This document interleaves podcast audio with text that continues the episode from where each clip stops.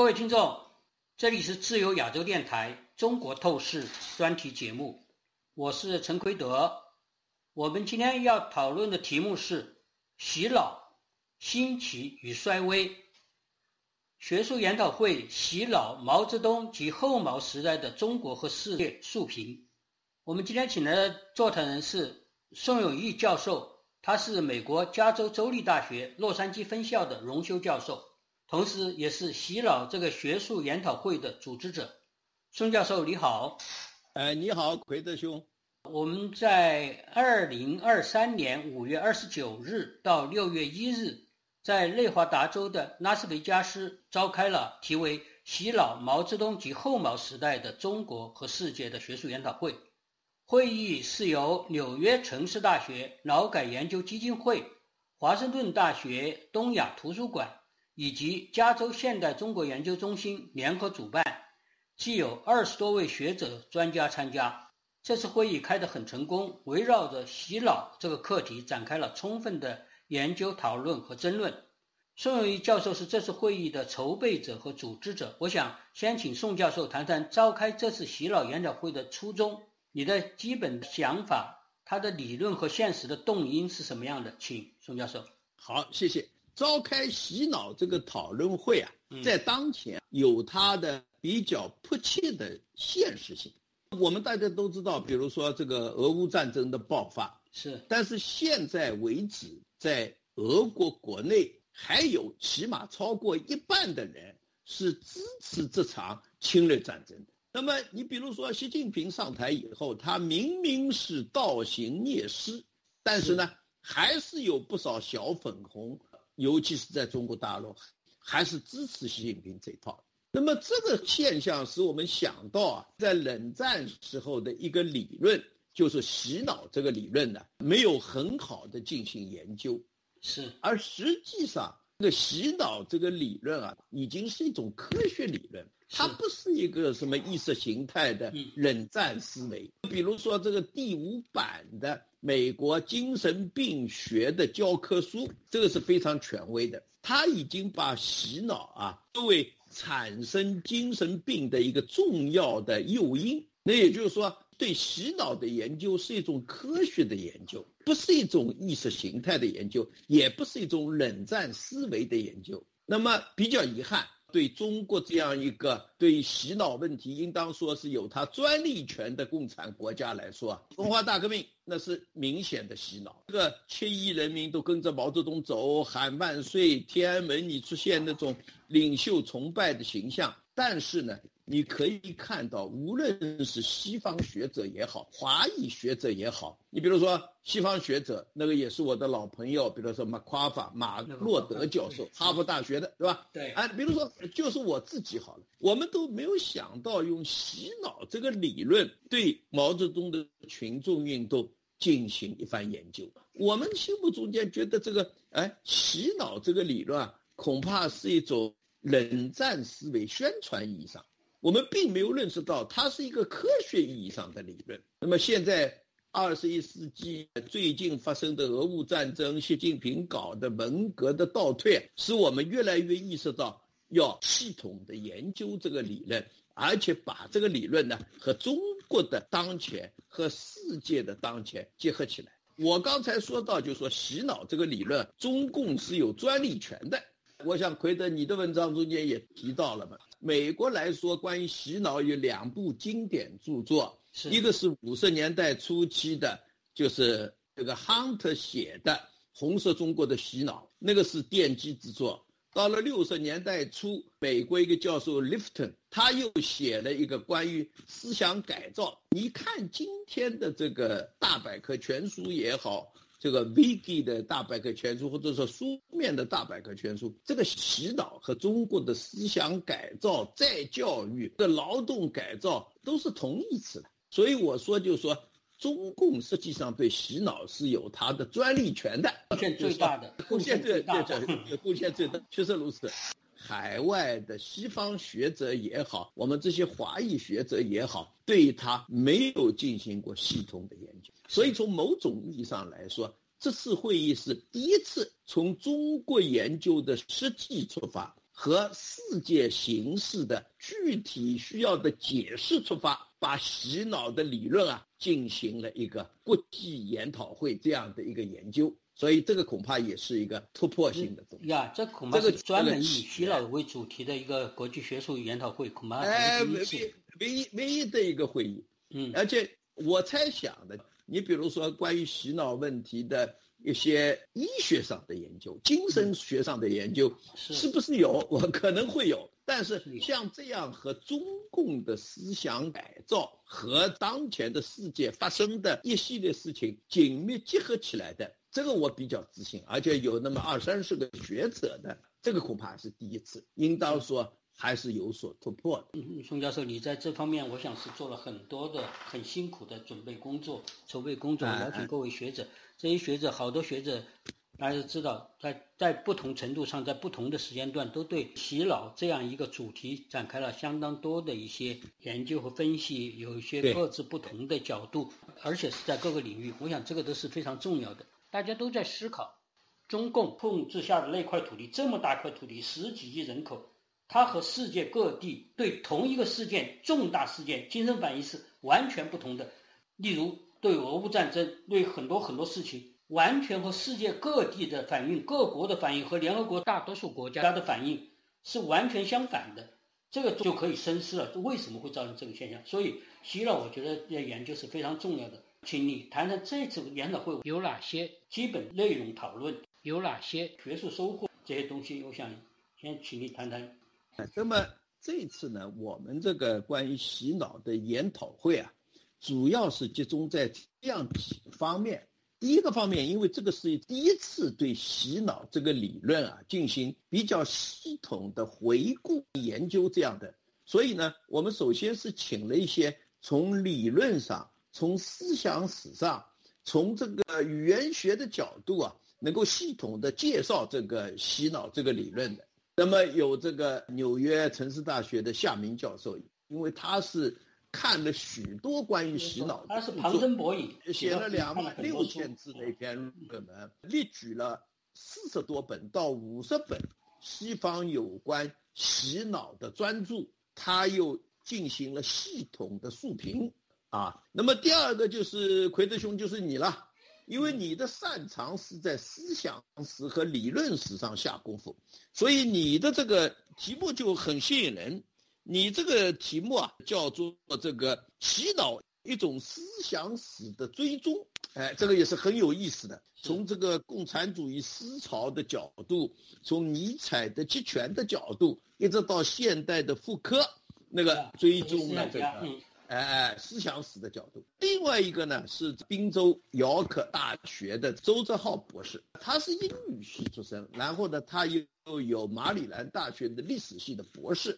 他把这个洗脑的奠基之作啊，啊，Edward Hunter 的那本书啊，就《红色中国的洗脑》啊，把这本书的主要内容他翻译出来，他又把这本书进行了包括 Edward Hunter 的这个呢，做了一个比较具体的介绍。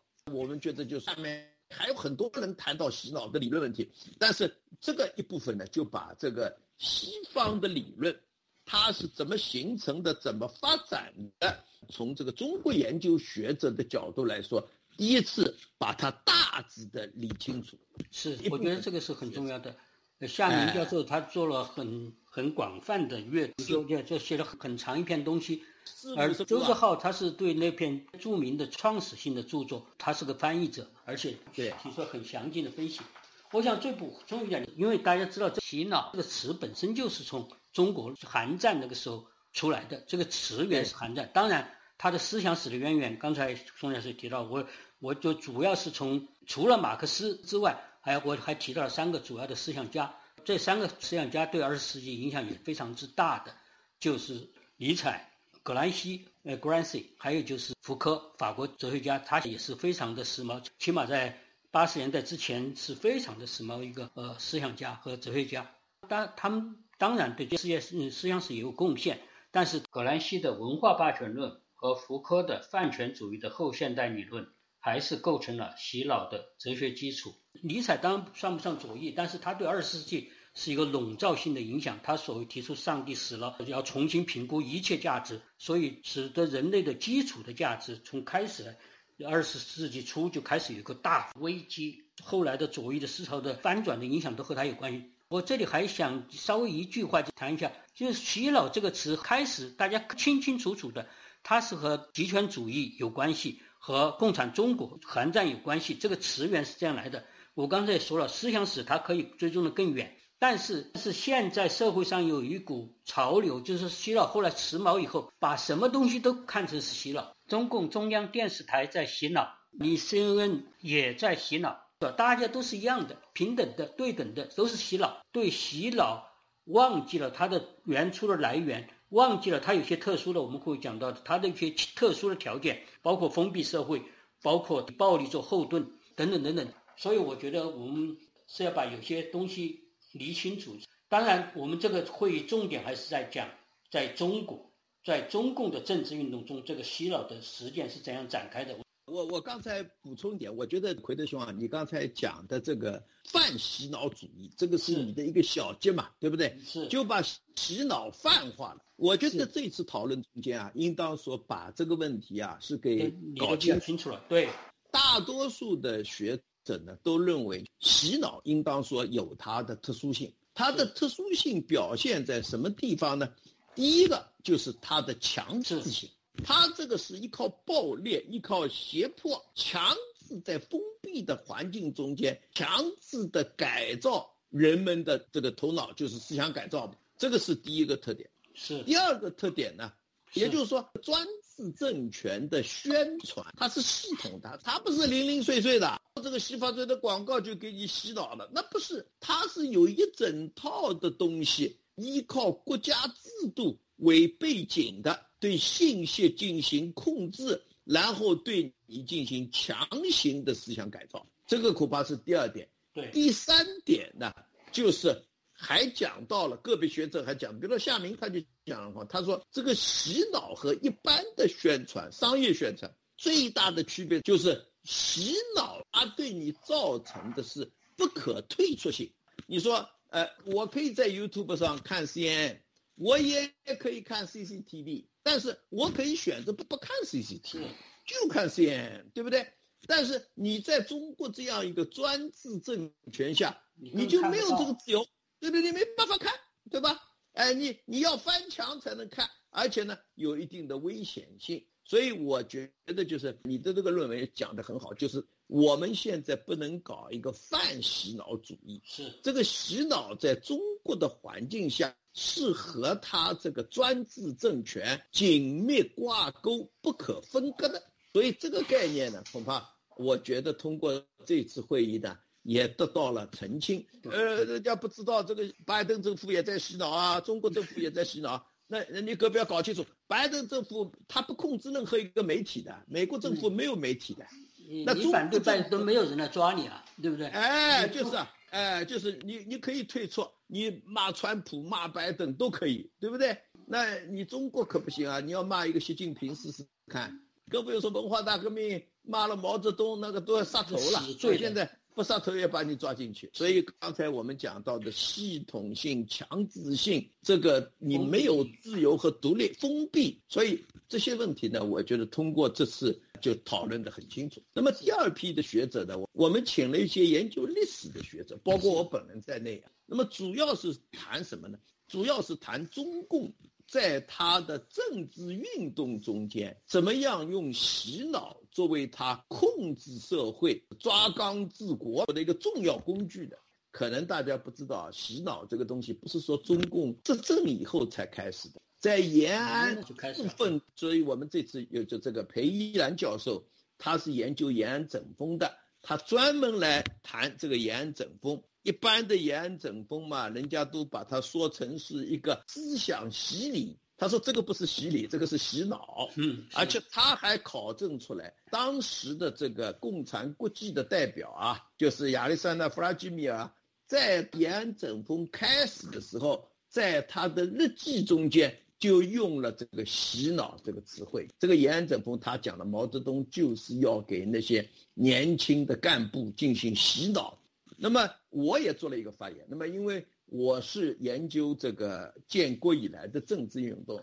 大家知道，这个五十年代这个最大的这个和洗脑最初有关的，就是五一年的思想改。那么我呢，因为看了不少材料，而且呃写完了《文化大革命》这本专著以后呢，再正在写毛泽东和新中国。那么和新中国嘛，就要讲土改啦，讲思想改造运动啊，公私合营啊，人民公社。那我在读了大批的材料之后呢，觉得就要重新探讨为什么毛泽东和这个中共进城以后，他可以在五一年对中国的那些自由派知识分子啊，可以这样的自我糟蹋，恐怕的那些自由派知识分子啊，他们道德操守都是不行的，这个问题。所以这个是一哎，这是一个原因。第二个原因呢，我就分析。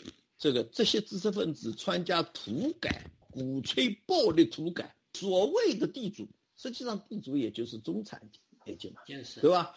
乡绅这个是中国的绅士文明一部分，也是毁在中国知识分子自己手里。他们就是为了投名状，问题不仅仅在共产党的胁迫。在共产党的残暴上面，这个中国的自由派知识分子啊恐怕自己也是要要反省。啊，那么比如说这次纽约佩斯大学的李谢希教授，他是研究宗教的了，他就讲到当时这个宗教方面为什么能够抗衡这个中共的洗脑，很重要就是他有一个系统的信仰，比如说出现了灵召啊，比如出现了尼策生啊。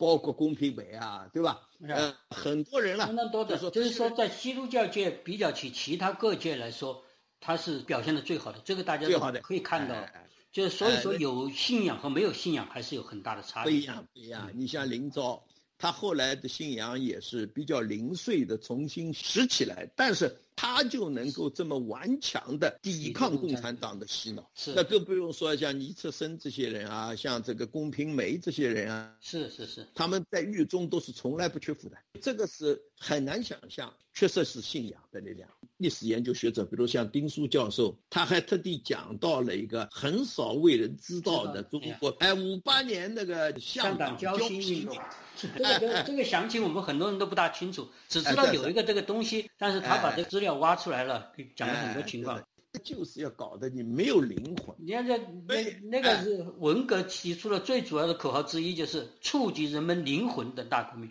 真是把你灵魂给你换掉了。所以呢，就是说从历史上怎么洗脑的政治运动结合起来，你就可以看到洗脑啊，确实是中共的专利。那么第三部分呢，我们还请了一些学者。他主要是研究当前，或者说和台湾也有关系的，对吧？因为这次有台湾的教授李游谭教授和台湾三立电视的主持人杨秀金博士，这个女的主持人了，一起写了一篇中共的大外宣，他是怎么渗透台湾的？他有一，我们很容易推断。现在台湾的第五纵队应当说是仓皇的不得是是是已经成型了。那么这一部分呢，我还要想提一下，叫吴国光教授和裴敏欣教授的研究。那么吴国光教授他主要是讲了从洗脑到认知战，他讲了中共的宣传经历了哪些阶段。那么我要一提的就是裴敏欣教授的这个，他花了大概五六年的时间，系统的研究了中国的公安制和很多档案材料，比如说毛泽东时代那些档案材料，他很多都是到我家里来找的了。他就讲到了这个中共的监控体系啊是怎么形成的，怎么发展的，包括哪些人是特勤啊、信息员啊、线人啊。这个他都把它理得非常清楚，他研究的很仔细、很严谨。他花了三年的时间，这个写了一本英文著作嘛。这本哈佛大学马上就要出版了，可以说是精细入微、周详详尽，这个令人叹为观止了。那比如说还有我要提一提，就是传统洗脑中间的，比如说电影。那么我们这次专门一个就是谈这个电影是怎么样发展。澳门大学的龙修教授、郝志东教授，他就写了一篇很长的关于建国以来的教科书。这个非常重要，教科书是最厉害的，从小就开始把你全部洗脑过来。而而且这个习近平有很大的发展啊。是，习近平现在他用的几张图，你是不是还记得？对对对对，我记得。习近平刚说一大去参观，他用过的什么东西？凝视过的杯子，他看过的杯子。凝视过的杯子啊，还有就是他他看过的一个马桶，臭马桶啊，都作为个人崇拜的。因为我有的时候在想，这个实在大概也是习近平，因为他没有这个浪漫传奇的革命史嘛，不像毛泽东 是斩断千里，他实在没有什么东西，就把那么低俗的东西都搞出来作为个人崇拜的样品。他本身就不能登大雅之堂，所以所以这个对他本身实际上也是一个历史的懦欲和嘲笑，是吧？所以这个我们刚才讲到的就是各个领域的，然后呢，就从毛泽东到习近平。中共洗脑的发展，所以这个呢都是很有意思。比如说，这个徐奔教授有一个发言，他这个发言也很有意思。他的发言，中国后真相社会里的专家宣传和洗脑的讲演，那个我们大家看的很多，什么金灿荣啦，什么哎，反正就是哎，这些人都打着教授、专家的这个招牌，然后到处在电视上。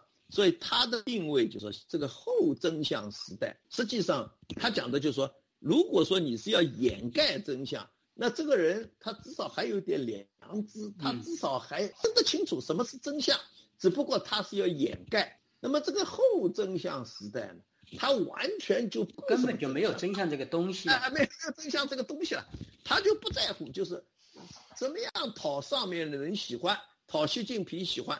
就这么乱讲一通，所以这些人就成了一群特殊的骗子群体，就所谓这些专家教授，特殊的骗子群体。我觉得他这个讲演啊也是非常精彩。你看，因为现在确实有一批，包括还有在我们复旦那个张维维，还有乱七八糟的一些人，胡锡进总编，就说你刚才讲的张维维啊，什么这个金灿荣啊，都打着这个专家旗号的。呃，我很同意呃徐奔教授的观点，已经成为了一个特殊的骗子群体。最后一个部分呢，就是我们这次会议，因为尽管我们在这个方面的能力也比较有限，就是我们还探索一个国际视野下的集权和洗脑的关系。是是是，呃，因为我们不仅仅研究中国，我们还把它拓宽到国际视野。比如说，这对国际共产主义运动研究很文明的陈玉教授。他这次就做了一个法西斯主义新人和共产主义新人，探讨思想改造的新，那就是说，呃，不仅仅是探讨共产主义运动，还探讨了法西斯主义运动。一个就是这在这个波士顿的一个呃大学任教的张伟奇教授，他还写了一篇分析北韩的年轻的独裁者金正恩的们，哎，偶像化的金正恩。虽然说也没有太多的材料，但是也是。我们近年以来不太看得到，在中文世界里面是比较系统的分析，对吧？那么威斯康星大学英文系教授这个郭健，他写了一篇分析美国的，他就讲到这个阴谋论和觉醒文化殊途同归的美国两极政治，他既批了川普，也批了那民主党中间的所谓的进步派，实际上是极左派了，对啊，那么他就提出就是这个。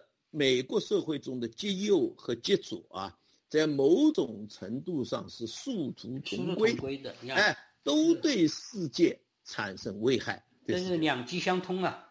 另外呢，有一个呃叫郭一平女士，她是一个独立学者，她就是在华沙文摘上自己发表很多关于俄国问题的评论的。她还出过两本书，一本书呢就叫《双魔记》，叫斯大林和毛泽东的。生平比较，我还买过他这本书，因为他在 M 上上，哎，他自己印自己卖，我就买了他这本书。我看了他这本书以后呢，觉得就是说，因为他毕竟年轻，他文革的时候刚刚出生啊，是是，所以他对文革呃到底谁是中央文革小组组长，他搞不清，他以为是毛泽东。后来我告诉他，毛泽东怎么自己降格去做中央文革小组组长，是他的秘书陈伯达。我说，哎。但是呢，他对俄国这个分析要到位，哎哎，所以呢，我们也请他来谈谈俄国在苏联垮台以后所谓民主转型中间的失败，而且产生了普京主义这样的怪胎，最后呢，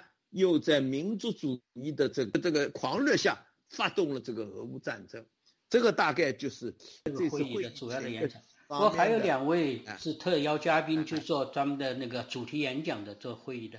是是是是是。那么第一个主题演讲的呢，我们请的是胡平先生，因为胡平先生他在二十年以前啊写了一本书，今天看来都是令人叹为观止。我二十多年以前读他这本书啊，读了以后觉得他解决了很多问题。嗯，他就是讲到人的驯化、躲避、反叛的历史，就是讲这个思想改造。